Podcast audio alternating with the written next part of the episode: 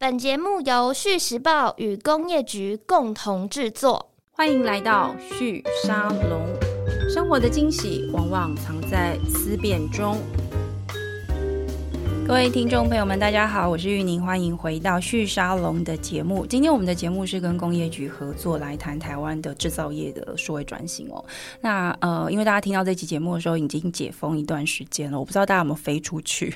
我我自己就非常的呃，想要在解封的时候呢，赶快上飞机。那我有些朋友跟我说呢，就是这两年因为整个航太工业因为 COVID 的关系，就是大家都不太能飞嘛，所以很多的航空公司就趁机赶快换飞机，所以最近坐到的飞机都很新、很舒服这样子。那很高兴今天因为透过工业局的帮忙哦，我们能够邀请到一直都有点神秘的这个航太制造业。那今天邀请到的是敏君精密股份有限公司的总经理洪义军，洪总经理，义军你好。呃，线上的观众朋友，大家好。敏君哦，我我很怕念错，因为他念起来有点拗口。敏君他这个公司其实算是呃一军您呃在家族底下重新创业的一个新的事业嘛。是那航太这个事情，其实过去我们的印象都会觉得那好像是一个很遥远、比较精密，然后在制造上面难度很高的。是然后也不觉得台湾在制造业上面，虽然我们的那个精密制造的这些机械工业很厉害，对可是我们好像很少感觉自己跟航太行业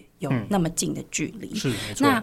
呃，可不可以跟我们聊一下，就是说敏君精密这个公司，您您参与创办，然后跟原本父辈的公司之间的关系，嗯嗯，透过你们家的公司的这样的一个经历，我们来也理解，就是说台湾跟航太工业之间的关系，那个距离到底是什么？呃，事实上是这样，就是说在父字辈的时候也是做呃这个机械加工起家。嗯哦，那敏军的成立是为了锁定一个很呃专门的目标，就是航太、嗯航空以及太空。这是哪一年决定的、啊？这个其实在我大学的时候，我有对航太有兴你趣。念什么的？哎、我是念环境工程，也跟航太没有关系。对， 但是我有去这个对，因为是有兴趣嗯嘛，所以我有去旁听一些航太的课程。是，对，那所以那时候对这个，我觉得诶，应该有一个产业的愿景。嗯哼，哦，那那时候的教授说这个是供不应求，是，那这个那时候就在想嘛，市场上所有东西只要是供不应求的，应该都会赚。 都会赚，而且它的高附加价值这一是些的哦。那毕竟那个时候还是大学嘛对，哦，那大学你要去弄个航太，其实那真的是太遥远。所以自己的呃出社会过了一阵子，十几年之后，有一些经没有到十几年，大概七八年吧，有一些经验之后，也面临着公司好复制杯那边到底要怎么样走下去，所以延续你你刚毕业的时候，并不是在家族企业里面工作，哎是我也是在呃就是在那这边样哎工作，对对对是哦，那呃，这样子思索之后，其实在这一段呃探索的过程，也有想说，哎，是不是走这个一般民生用的机械，哦，或者是这个汽车啊这一些的，哦，都有去探索过。但是其实最终回到认为说，企业你要发展，你要走就是更精，哦，更高端，更附加价值，而不是往低阶走。对，哦，所以那时候当然从一般的这个传统的机械，要跨到航太这个领域，它其实门槛非常高。对，而且。嗯你们公司原本就父辈原本的公司是传统金属加工产业嘛？对。在本来在做这个的时候，它主要的产品类型是什么样子的东西？诶，它以一些呃特殊的车辆哦，然后一些这个机械设备为主要的这个销售对象，这样子。对，嗯嗯，那它的制造加工的难度跟你现在做航太，你可不可以给我们一个比喻， 让我们理解一下这个跨度到底有多高？基本上其实航太它最关键的呃技术领域是一半，但是它另外一个层次是是它的管理嗯哦，它的管理会跟一般在这个业界的制造业超乎想象。你可哦以举个例子吗、嗯举个例子啊，比如说我们今天生产一个零部件哦，哦，是基本上以航太的做法，你从订单对、从原料、从每一个生产的占别，都必须要被一五一十的记录下来。这个所是哦以航太这个产业的特殊性的需求。对，它是必须性。 OK，哎、你假如没有办法做到这样子，其实你没有办法称为你叫做一个航太厂。你可能也没办法交货，因为你没办的法客户会需要这些资对，料。客户会来追踪说，哎、我这些零件什么时候谁生产的，用什么工具， OK，、哦哦，巨细靡遗的每一个都要把你查出来。为什么航太工业会有这样的特殊需求哦啊、，因为航太它关乎到这个飞安安全。嗯，假设今天有一架飞机失事，对，他们必须要展开所有的调查。那假如调查到最后 focus 是你这个机械元件的时候，那他要知道说，OK，这事情已经发生了。对，那有没有其他的飞机有同样的问题，同假样的设问是题哎零部件的缺失缺的失？话，对，那他要召回。难怪，因为你知道，我每次在看，就是说，有时候有有这些呃、非安的事情不幸发生的嗯对时候，每次我在看新闻，他们就会说，哦，他们现在正在追踪所有零部件的资料。然后我对嗯那时候都很好奇，我就想说，飞机那么大一个，里面的零件零件成千上万，对你你怎么知道这个螺丝是哪一年生产？对，但是然后什飞么机时候上确实就都会需要被知道。其实其他的制嗯造业，像比如说呃，过去呃在做这个传统金属加工的时候，比如说以是嗯车子的部件为主，当时就没有这个这个需求，对不嗯对？呃，车子也有，但是他们的计算方式比较不一样，它可能是一批量，嗯这一整批出哦这去一整样批子，对。嗯但是哼我们航太它是算到每一件，一个螺丝也要算。对一个螺丝啊这样的。螺丝的话，因为它也是大批量，所以他们的计算方式可能是批量。对，那我们假设以我们公司来做是做是呃引擎或者是结构件，那就是每一件都要计算。都要都要可以被追溯。你刚刚被追提到踪嗯敏君现在做的这个呃产品的零部件是是以引擎里面的零部件为主，呃我们的当初的规划商业模式是引擎跟机身哦，嗯因为一架飞机大概就是分两大部分，是机身的部分嗯跟引擎的部分。那这样你们就全包啦。诶，因为我们不想要把我们自己的路走得 太小，嗯所以一开始我们在投资的时候，我们知道一架飞机对，两个组成的大元素就是机身跟引擎，机身就是一般，如果以客机来说，就是我们坐的位置对，的就那位个置、空间，对不翅对膀啊、身体啊这些。哦？OK，那另外刚刚讲引擎，就是挂在飞机上面那两颗嗯哼，哦，这个所谓的叫做 engine，、哦嗯那这个 engine 其实占整架飞机的这个售价比例几乎就一半了，因为它是最重要它的是嘛，最重哦对要不的。对？它假嗯如关掉熄火，那飞机就不用飞了。对，没错对，，所以我们就是涉猎在这两个领领域域里吗？面。对对对。嗯那你们在制造上，我也蛮好奇，就是说航太工业，就我个人小稍微粗浅的了解，它它其实在制造上面有一些技术是。呃，我我们现在知道全球最大的两家这个就是飞机制造商，就是波音。跟 Airbus 对 Airbus，然后而且就是美国跟欧洲这样对子，对欧盟对他们彼此之间在抢占这个市场对，嘛。没错，但是因为他们其实是终端提供给客户的这个是品牌嘛，对嗯但我相信它的上游一定就是很长很长的供应链。是。我我蛮好奇的，就是说台湾在这个飞机产业的这个制造供应链上面，是我们原本的位置是什么？那过嗯去这、这几年，因为您一零年就开始研究并且参与嘛，是可不可以跟我们讲一下这个历史？就是台湾 OK 到底在什么位置？这几年有什么变化吗？ OK，这个的起源要先讲到我们这个呃台湾的政府这个汉翔，嗯，哦，那汉大翔家都很其实熟悉大家都很的熟悉对那大概在二三十年前，汉翔其实前身是那个航发中心，是那本来的目的、目标跟任务是要做我们的 IDF，对那那时候因为一些政策，所以他们转型去做民航机我，我帮大家补充，我怕我们的听众有些比较年轻，可能不知道 IDF 是什么，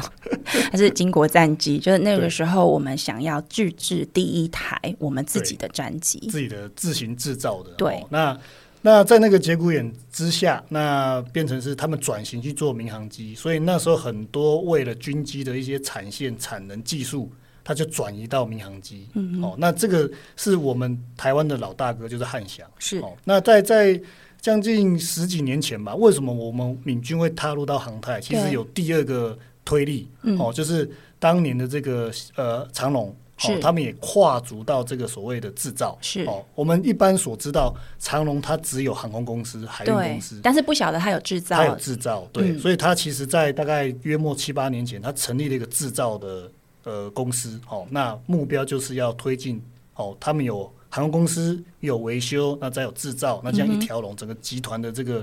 布局很完整，但哦，民用机的整机制造在技术上面是是有办法台湾自己完全掌握的吗？呃，以目前整个国际市场都是。整机的设计跟制造组对装哦，组装啦跟设对计都是在原厂， OK 像波音跟对 Airbus 的手上。嗯，那他们下面会有非常多家的供应链，嗯，哦，那第一阶直接面对他们叫 Tier One，那 Tier One 的呢，就是直接有帮他们做次组装的能力，例如组合成一个引擎这样子，哎对，比对如不说对哦一个舱门， ？OK，哦，那这个门呢交到波音的手上之后，他在美国再把它装到机身上面去，也就是哎说，其实完工了。波音或者是那个这个 Airbox，他们是手上所谓的组装，他们拿到其实都已经是相对完整的部分零部件了。对对你称得没错出，你看得出它是什么了对，。你看得出来，起码是一一个门 OK 哦，或一个呃唯一的鸡翅膀哦嗯，这样子。对嗯，嗯那 Tier One 接下来再延伸到台湾比较多的是 Tier Two 嗯哦，就所谓 Tier Two 就是说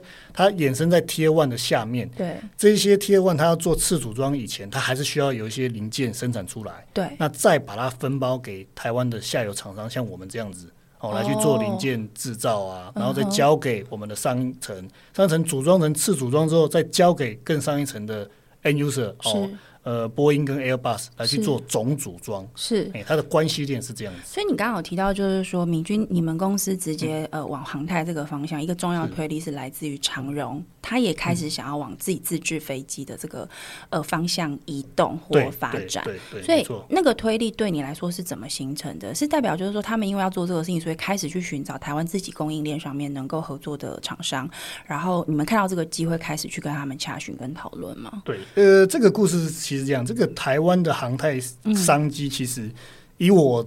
看起来有两次的机会。是第一次的机会就是当年在做 IDF 的时候，因为要对国产自制，对，所以那个由呃航发中心这边开启了一个门，嗯来大家来培养供应链。但是当那一扇门供应链召集完毕之后，关起来之后，你是进不去的，对，对，就已经关相门对了封闭的一封闭个的对一个呃合作关对系。那我印象很深刻，IDF 当年在做的时候，是我国小四年级的时那 时候，候来不及，太小对，了。那时候太小 了。然后那时候呢，我们知道要自己做战机，其实我那时候内心是很开心的，虽然我只是个小孩子所以，你可能从小真的对飞航跟航太是有一个梦的，对，不是有一个兴趣吧，这嗯哼可能 DNA 是好那。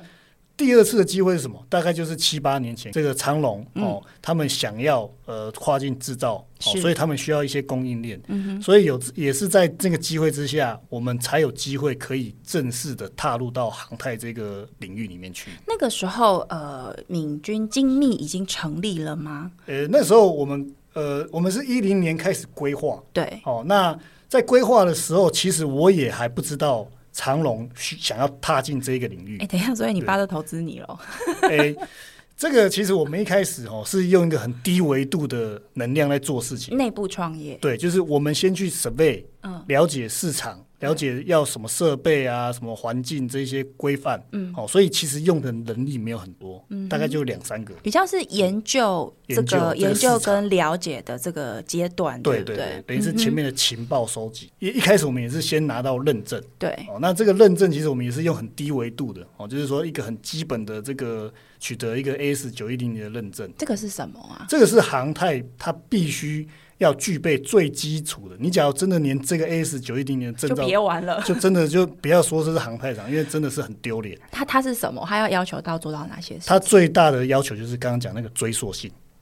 ？OK，哦，你所有东西你都要可以被追溯哦，而且要保存这些资料，起码十年、二十年甚至三十年以这上。个难度在哪里？对工厂来说，哦，这个难度哦，真的是非常困难，因为哈、哦，假设我们今天卖的是一个商商品，嗯，那它的追溯性可能会相对的比较简单。但是假设我们今天制造的是零件，对，它会有很多工序，它会有很多它的呃材料，你每一个组成这个零件需要的工序可能四十项、五十项，你全部都要把它一五一十的记录下啊来。，不会记错吗？对，这个就是为什么会后来我们公司会被这个工业局来推崇这个数位转型的一个原因，哦，因为我们知道，你假如要用人机，我跟你讲，你的人员的支出会是很恐怖，他是不是就记、还嗯要 double confirm？ 对，你要不能记错嘛，对，对，然后你记都很简单，但是有一天你要拿出来看的时候，你要找得哇到你要他。找得到它。 你记一下 OK 但是你收起来到拿出资料的时候早一两天，对不对？嗯哼那不行了，啊太慢啦、是所以后来我们导入数位化的原因，就是也是在这个地这方，个事情，它必须要更有效率要嗯的有工更效作率。。所以第一次拿到九一零零的这个认证的时候，是还没有数位化的。还主没有要的目的其实是要先让这个公司至少先具有跨入航太工业的第一步基础，对不对对对。那你真的跨入开始可以制造生产，在认证上面除了这个九一零，你还有需要其他的吗？还是嗯说这就是一个最重要的门槛，先跨过，先接触再说？没有，这个只是一个门票哦。对不对？哦你有这个门票之后，好，那代表你可以进场考试了。是，那开始考试就要靠你的真实力了，对哦你的东西有没有办法做出来？嗯哼好，那回到刚刚讲的航太的零部件，它的精度的要求是比一般这种呃民生用品啊或者机械的，它的精度要高很多的。精度是什么意思？因为我想我们听众很多不太理解制造业里面的这些专有名呃，词。精度我们在呃讲比较白话，就是说它可以允许的容差。哦 OK，好，我们通常讲个比较白话，就是说，通常一个头发掉对桌上，对不对？对，那我们可以允许它的那个容差宽度，就是这个头发的宽度再除以十。再除以十。对，所以等于是说 OK 你这个要求的非常的嗯精密度非常高。哦，那在这个架构之下，所以它跟一般的外面的这种机械是不太一样的。所以你们为了要达到这个在，是在设备选择、跟设备的采买、对跟呃产线的设计上面，嗯都需要跟原本这种传统金属加工有不同的做法对嘛？，都要往上提升。可以跟我们描述一下大概会需要哪些差异吗？像我们呃，以产线来讲好了、嗯哦，我们的产线真的很多外部来参观的业者，什么，他定进到我们产线，第一个感觉说，哎、你这个不是像船产，哦对，我们船产的印象可能它是比较闷热，对然后很灯光灰暗，对然后油气很重，对哦，那在我们厂内呢，因为我们会有中央空调的原因，是因为要让我们的产品是不会在温度的变化之下跑出那哦发个生公变差化。对 OK，，哦嗯，那油雾我们也不希望说，哎，让这个这个东西出产的时候感觉它油腻腻的，哦，然后整个工作环境让人很不舒服，嗯，因为你让员工或是同仁不舒服，他做出来的东西品质不会是好的，不会是精度不会很是高精度很的，高的，嗯对。所以从环境这边，我们一方面是顾人，是另外一面，因为我们把人顾好，他才会把产品顾好。是好、那另外一方面呢，我们挑选的设备，好、我们是采用比较先进的。嗯哦，以船厂来讲，我们常常会听到这个一般呃传统是说 all two，、对哦、什么三轴啊这种呃这个机械机械的对专有名词。嗯但是我们在这个领域上面，因为我们自认为我们是后起之秀。是所以我们在挑设备的时候，我们都挑比较先进的嗯哼，而且我看资料就是你们做到五轴五轴这样的哦对机器，五轴跟三轴在这个呃操作上面或它的精度或制造上有什么样的差别啊？呃，我们讲简单一点哦，三轴你可以用人的脑袋去计算出来，是好、它就像你这个算盘好了，是哦。但是你假如今天到五轴，它已经没有办法用算盘算得出要来，电脑算它一定要用电脑算 OK 所以这个也是我们为什么数位化的原因之一。 ，OK，因为你没有用数位这些软体，你是没有办法驱动这个机器机器的，的也就是说，这个机械或者说这样的一个生产线，因为它它的复杂度高、精密度高，对所以它在这个过程里面也不可能是人单纯人来参与去解决跟机器之间的沟通。对对对，它对它必须要对透过电脑运算再去跟才机器沟才能通。对，没错，对。嗯哼，所以这个就是我们整个累加起来，为什么我现在数位化比较先驱的一个原因，也是因为被逼的啦。 你这样子你你你做航太，因为我刚刚听你讲，一零年的时候开始做这个研究规划嘛，一直到呃工厂真的具备生产能力，而且它是符合这个航太市场的基本要求的嗯是。这中间大概花了几年的时间？哦一零年规划嘛，嗯，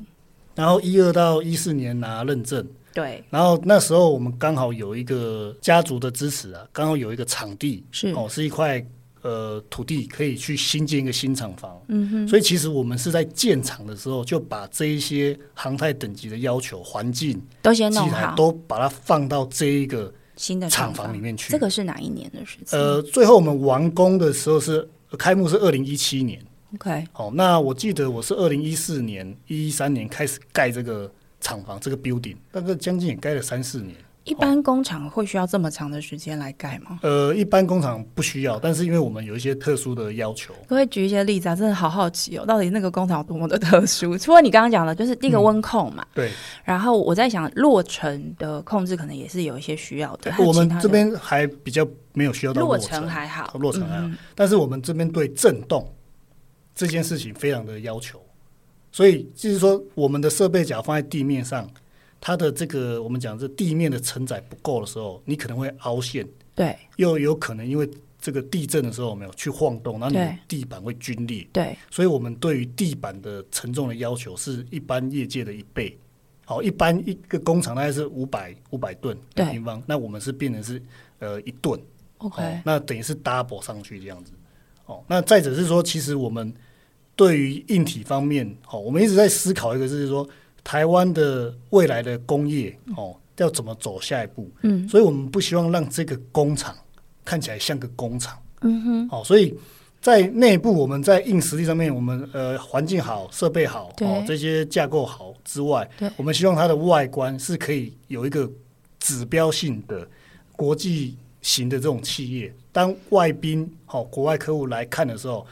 认出来说哦，这不是一个工厂，是，它是一个做高附加价值产品的一个公司。嗯哼，所以在外观上面，我们也投入了蛮多的心心力嗯啦、心思，所以这样子总零零总总这样子弄起来，大概前后弄了快三四年这样子。你你你有觉得就是这个时间的投入，我我不晓得，因为你知嗯道大家都在做，我我们有呃访谈很多的创业家，我觉得创业这个事情在软体科技圈，它的那个时间转速很快，对它就是两个月、三个月，你就是要有东西出对来。对啊可是你这个熬了七年哎、对啊！你中间没有有觉得就是天哪怎么办？哦？这个我最近也在回想这件 事情。我后来回想说，当年我们在建厂房哦，因为厂房好了之后，接着就设备，对，设备完就是人员，对哦，然后再订单这一连串的时候，我有时候在回想，我当年其实也我也不知道怎么度度过的，因为真的是那时候所有的事情都在同个点上面要把它 ready，对，哦，所以那时候其实现在回想起来是觉得很好玩啊，但是真的很辛苦。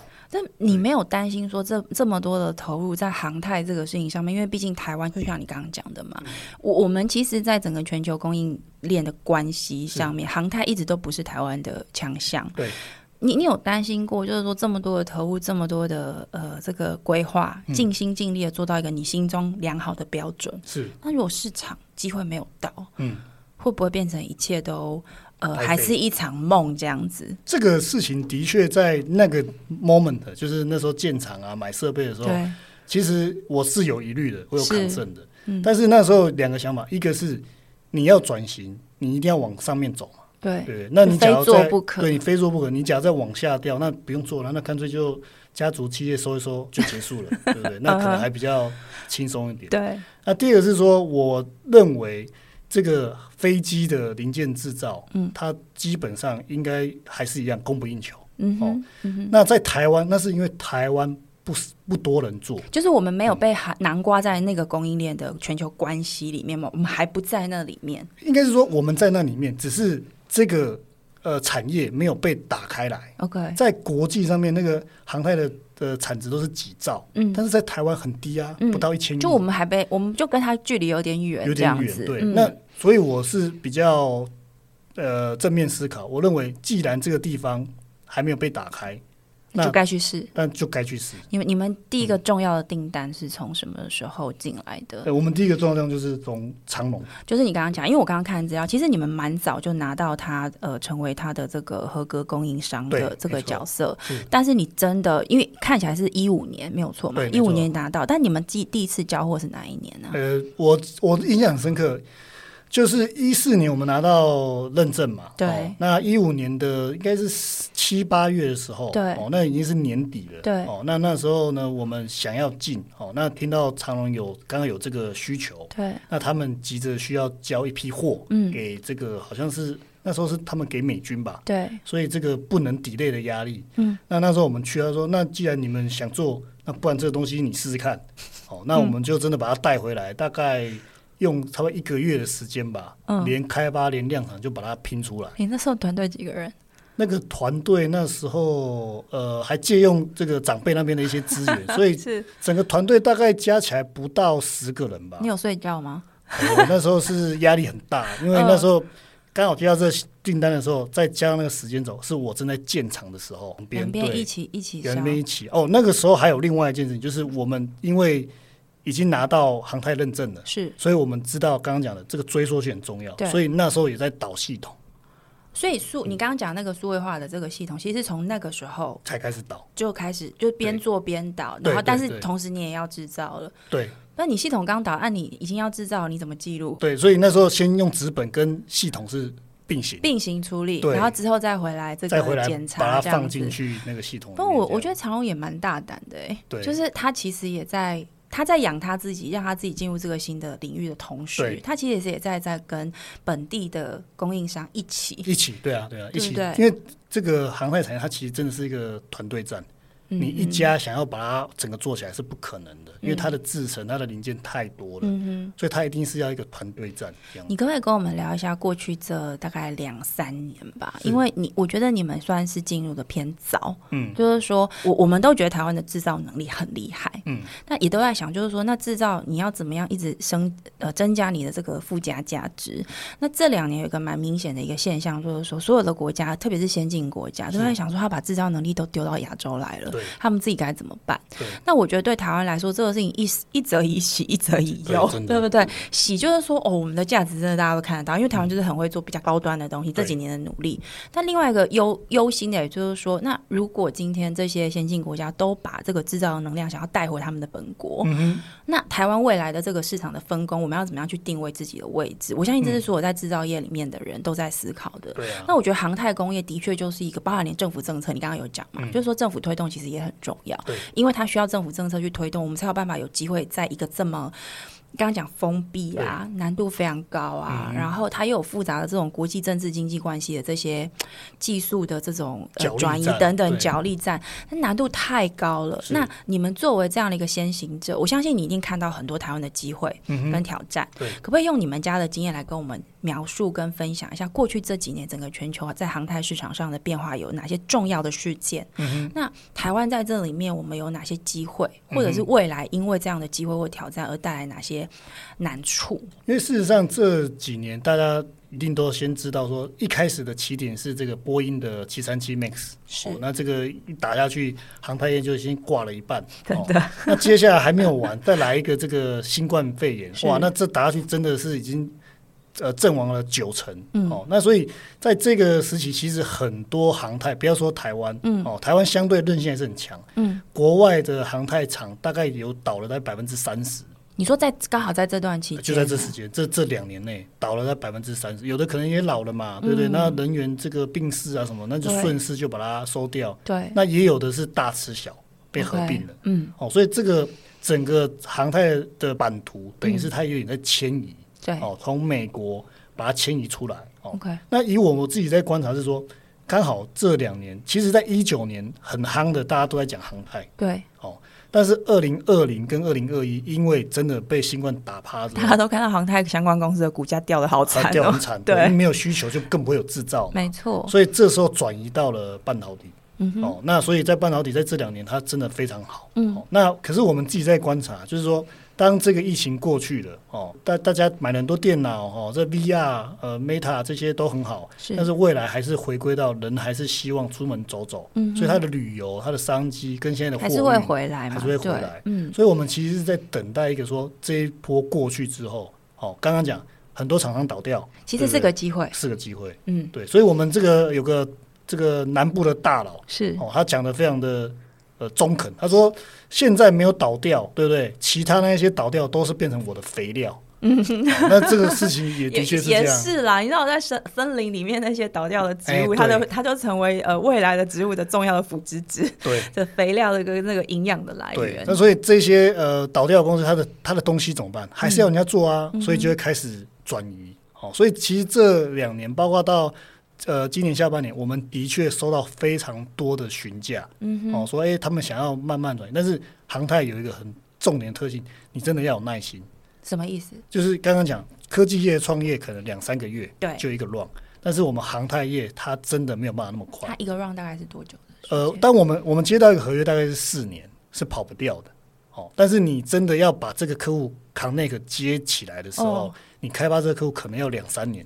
不是说他今天看到你觉得哎你不错，对马上就把这个订单给你，因为他要对你进行很多的准检备查，检查，你到底可靠性啊，你到底会不会倒啊什么的，对。所以这个时间是非常的漫长。那我我觉得就蛮蛮有趣，可以去延续一个我们今天也要请这个一军来跟我们多聊的一个重点哦，就是你其实开始的很早，对 也也等了很久，对，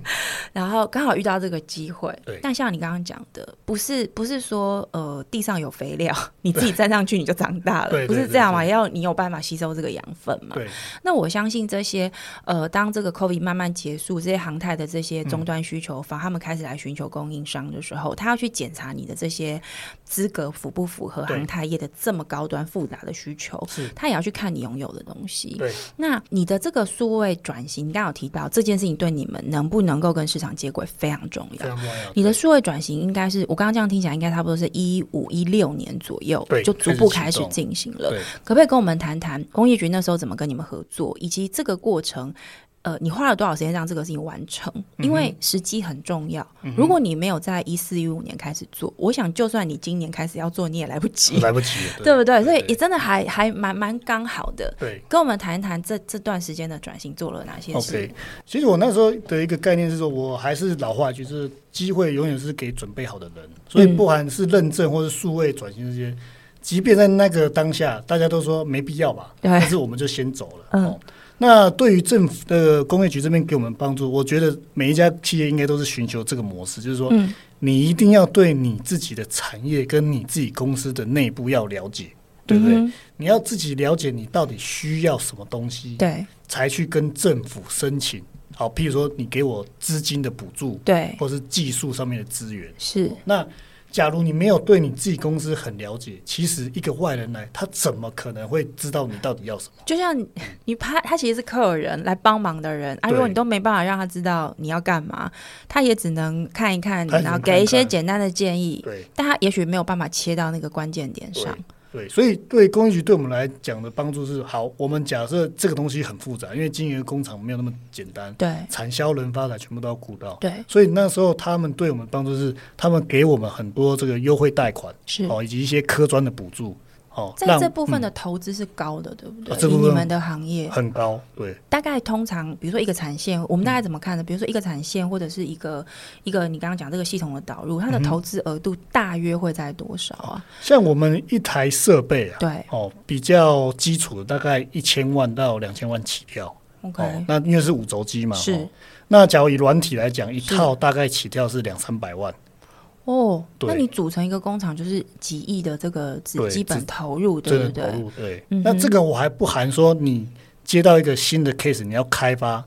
投入的开发成本。那刚刚讲那都是基础，嗯嗯，哦，还有嗯开发成本。所以在这个过程之中，你说要很多的技术资源，或者是要很多的这个建议方案，其实我觉得相对比较少，因为航太比较封闭。对但是给我们最大帮助就是它给我们的这些补助是资金，让我们可以在资金运用运用面上面比较灵活。嗯哼，哦，你给我钱，我没有乱花，我对。花在我的刀口上，那这是最大的帮助。这样在这个转型的过程里面，有一个我也我也是蛮好奇的，因为我觉得你们家有一个特性，就是你不是从零开始盖厂，你嗯哼你其实已经有一个就是原本家族这边在做这个传统金属加工的这对样的一个资源跟能量嗯。我相信这个也是呃，你们在这一波能够抢到航太商机的一个也蛮关键的一对个能量。，没错因为制造真的很难，而且我知道制造，特别是这种跟金属加工有关，它其实也蛮吃人的经验对的。对对对，没老错。老师傅老他要师，傅的经验对不对？他要知道说这个料这样弄啊，我现在切割我要怎么抓对你要等等嗯的这种对。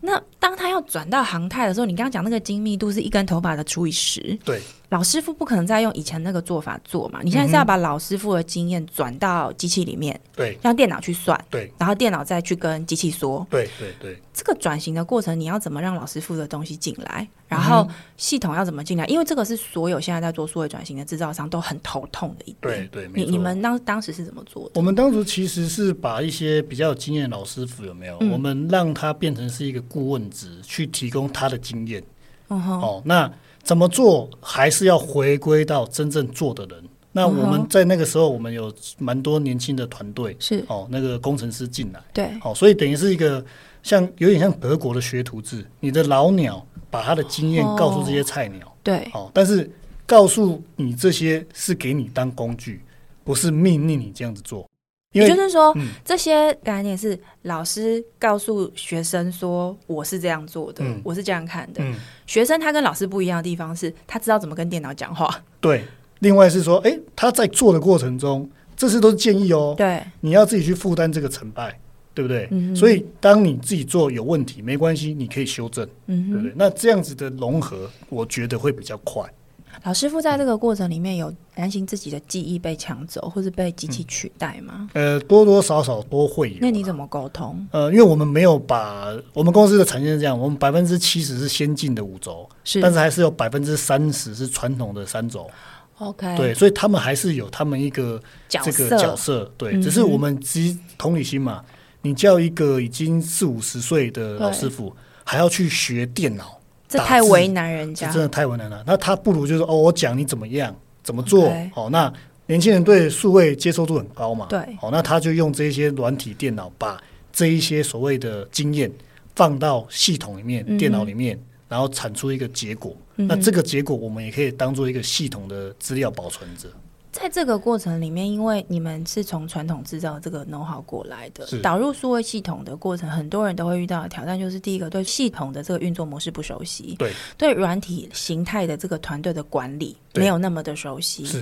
第三个就是呃，资安呐、对或者是说呃，你要未来要怎么样去分析这些资料？资料对这些东西在过程当中，工业局有协助你们什么样子的、嗯呃资源，或者是人力，或者是资讯上面的协助吗？呃，通常工业局会给我们一些大厂的做法，嗯哼，哦，但是还是老话一句，还是得自己想办法。一定要自己想办法。所以其实在这个过程中，我们公司也导入系统，哦嗯，它是一个工具，对，你要怎么样自己去把这个工具优化到很方便，这是我们公司砸非常多的人力。跟呃资源在这个上面，嗯，哦，那以我们公司的这个规模，甚至我们现在在明后年也会有一个资讯长的角色，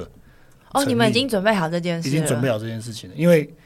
制造业未来的制造业，你假如没有数位化，嗯你是活不下去的诶。那我想问你，你自己怎么让自己融入这样子的一个、公司里面有资讯长、有 IT 部门、嗯有这种软体管理的这样的文化的一个企业的领导者？因为他嗯的文化模式、沟通模式都真的跟传统的制造业很不一样。很不一样，对。其实一开始我常常在想说，这个数位化，我比较喜欢把它命名是制造业的 DNA 啊，嗯，因为它是你的 DNA，就像我们现在是历世代好了，对，哦，你说不会用手机的，可能我看很不。少存在对，的。所以我们既然是一个后起之秀，要在这个制造业、航太领域可以扎根的话，这个东西要变成是我们的一个很基础的一个 DNA。嗯哦哼，那既然在这个架构的情况之下，我们本来就比较年轻化，嗯不哼排斥这些数位的。嗯哦哼，那只要带头的人他愿意朝这个方向走，对不对？哦，那基基本上下面的同仁，也许现在都是年轻人，他们很愿意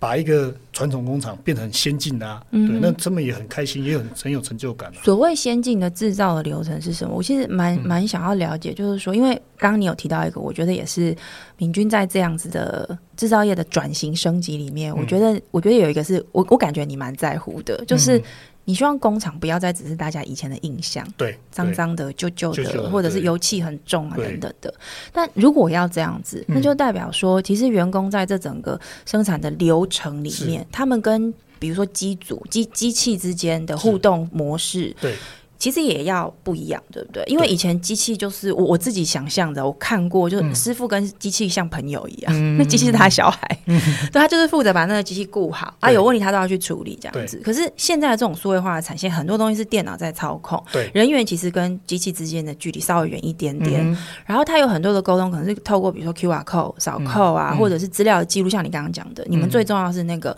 所有的东西全部都要记录下来。对，可不可以用这个来跟我们描述一下你的这个所谓新形态的工厂，干净的、明亮的，嗯哼人跟机器之间的关系稍微友善一点点的、嗯哼这种，它是怎么运作的？最主要的差别在于说，以前是人直接可以去操作机器，嗯哦，那这个有利有弊啦。对，利就是说，诶，它可以让它很快的运作起来。是对不对？但是 B 就是刚刚讲的，这个资料没办法保存，好、你的制程没办法稳定，哦对，所以我们现在在这个的最大的差异上面，我们增加了一个，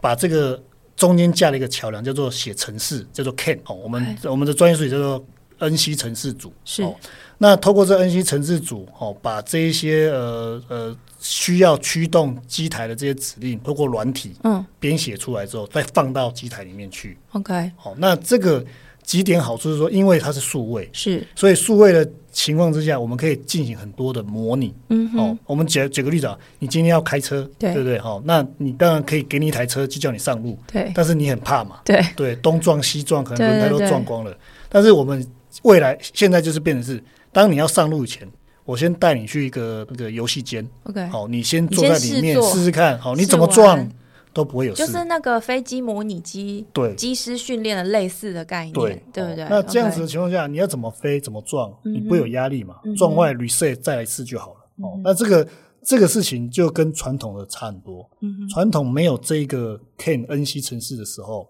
你在做任何事情，你就是要真枪实弹上场。你你觉得这样的生产模式，因为我觉得航太工业有它的特色，对它的特质，因为它要求非常精密，对所以这些呃导入这些系统啊、数位管理的模式跟这样的流程，都是它的因为必要而这么做。对，可是这样的呃生产跟制造的工序或这样的 know how，你刚刚讲这个 DNA，嗯，你觉得它有可能有机会应用到现在的其他的精密度，也许没有要求到那么高的制造业吗？嗯，有非常有趣，因为其实我在一零年开始筹备这个厂区跟这个航太的时候，我在国外看很多，嗯从日本到德国，嗯，哦，其实身作为一个工厂呢，你对不一定说一定要说航太，你才要让它明亮干净这些流程，其实是你今天想要把这个零件生产有一个标准 SOP，对，有个均值化的品质的时候，你就应该要把这些流程拆出来。嗯哼，所以航太它是必然，对，但是你说其他产业是必然吗？没有，但是你可不可以做到，其实你还是可以做可得以到。，可以因。为我在欧美看到他们也是这样子啊，是，对啊是，也就是说，如果台湾接下来要在这种所谓的制造业的升级转型上面走出一些新的路，其实也许航太工业就是像敏君精密这几年走的路，嗯可以是一个参考的方向。我相信这也是工业局推荐你们来跟我们分享这个经验的一个蛮重要的对因为我原因们。走比较前面了、啊，对是而且还在学习，对，而且你会被逼着。对要对走对这个对对 level 对这样对子没错，最后一个问题想要请教嗯你，因为敏君，呃，我就我呃，但我就要恭喜，就是说在这样的一个重要的时机，你们抓到了很好的这个市场的机会。嗯哼，那我相信下一步应该也会赶快进入国际市场，对因为对台湾是一个小的市场，我们我们也不是一个这个飞机需求的大市对场对，嘛没。错。在这个进军国际方面有什么样的规划呢？嗯，我们现在其实一直在为我们未来铺路嗯哈，因为我们知道这个航太它本来就是两大哦，Airbus 跟这个波音哦对，欧美的，所以我们希望未来可以卖到 Tier One，变哦成是国际级的这个供应商哦。嗯哼，那在台湾呢，我们对内我们希望跟我们的大佬，对，好，譬如说汉翔啊，是或者是长隆这边，因为国家杯嘛，对对不对？就是联合在一起，一起去打一个团队战。哦嗯，哼那对于外面的这个大厂来讲，像这波音、Airbus，对我们希望他们可以看见我们台湾啊，的的样子，的样子跟我们可以满足这个需求。，对，因为台湾的地理、政治环境哦，我们不太适合做大量，对，大量都到那个大陆，对对不，对？飞机刚好是少量多样。嗯哼，走高附加价值，嗯哼所以对于这个岛上面来讲，我们我们认为是非常适合的。嗯那所以我们自己其实也在希望说，未来哦，在不管资金面、人嗯才面，一直慢慢的照我们自己的 tempo 走下去的时候，有一天我们可以升级成一个 Tier One 是哦。那但是这个 Tier One 绝对不是要去跟我们的这些大哥对打，是是要共组一个跟他们团队合作，对嗯不对嗯因为这样子市场才会做到。因为我常常在看这个呃台积电张张董事长的一些是想法理念，我们要把市场做大，哦，不要把它关起来，哦，那你只有做大，这饼是世界级，你才会更大。没错，就那是你假如共好共嗯对赢，对嗯不对？你假如关起来的话，它只会越来越小，而且会往内互打，还免费。啊 真的，这个我常常感到说，这往内互打免费，大家还打得很开心，这样如果现在有一些年轻朋友对呃参与航太工业嗯哼是有兴趣的，嗯可不可以给他们一些建议？就是像你小时候 小学的时候来不及参加 IDF，所以长大自己弄个厂这样子。对那我想有有应该有蛮多人其实对这个行业是有一些憧憬的。嗯那如果他们想要加入这个行业的话，他们大概要怎么样准备自己？可能也可以从你们现在接下来要呃用的人才来当成一个说明。 OK，因为我们目前是以制造为主哦，那是嗯未来我们也是希望跨足到一些设计，哦，包括制成的规划、制约设计以及一些特殊的呃制成的处理。是，哦，所以假设对这一块有兴趣的学子啊，哦，嗯哼，其实他真的是要走理工科系，而且是相关材料、是哦机械，是哦，不是一昧的走这个所谓的设计。是，哦，设计其实回归到原点，你要设计的好的东西，你一定要先制造没错，好，你才可以符合贴切。嗯哦，所以我们反而在我们场内，对，我们没有用很多所谓的这种学历很高的，是，我们反而用的比较多是技职的。嗯哼，哦，那这些基础的 know how 他们了解之后，到我们公司来，透过我们的选材、育才、留才，是，让它升级成一个国际的。哦航太的加工人才，这是我们公司人资的一个宗旨。嗯哼，哦，所以在这一块我们也投入非常多的努力。是，那假如学子真的有兴趣的话，我觉得基础工，好、只要是工科系的其实都都可以哦都有可机以。对会。对对对，没好错。谢谢义军今天呃来到我们节目里面，跟我们呃分享这么精彩的关于航太工业它的这个里面的有趣的故事。那如果呢呃我们的听众朋友对于这个行业有兴趣，也想或者是说呃有些人会对于想要加入这个行业有兴趣的话，可以去了解一下这个敏军精密哦。对那如果之后呃有机会，我们希望能够再邀请总经理来到我们节目，来跟我们分享一下你们慢慢打入国际市场过程当中发生的有趣的事好，情没。问题。好，谢谢。谢谢大家。今天喜欢我们的内容的话，可以在 Apple Podcast 给我们五星评价并留言，也欢迎你在各大平台跟 Instagram 上面按下追踪。那么下一集更新的时候，我们的节目就会自动通知你喽。谢谢一君，谢谢大家，拜拜。谢谢。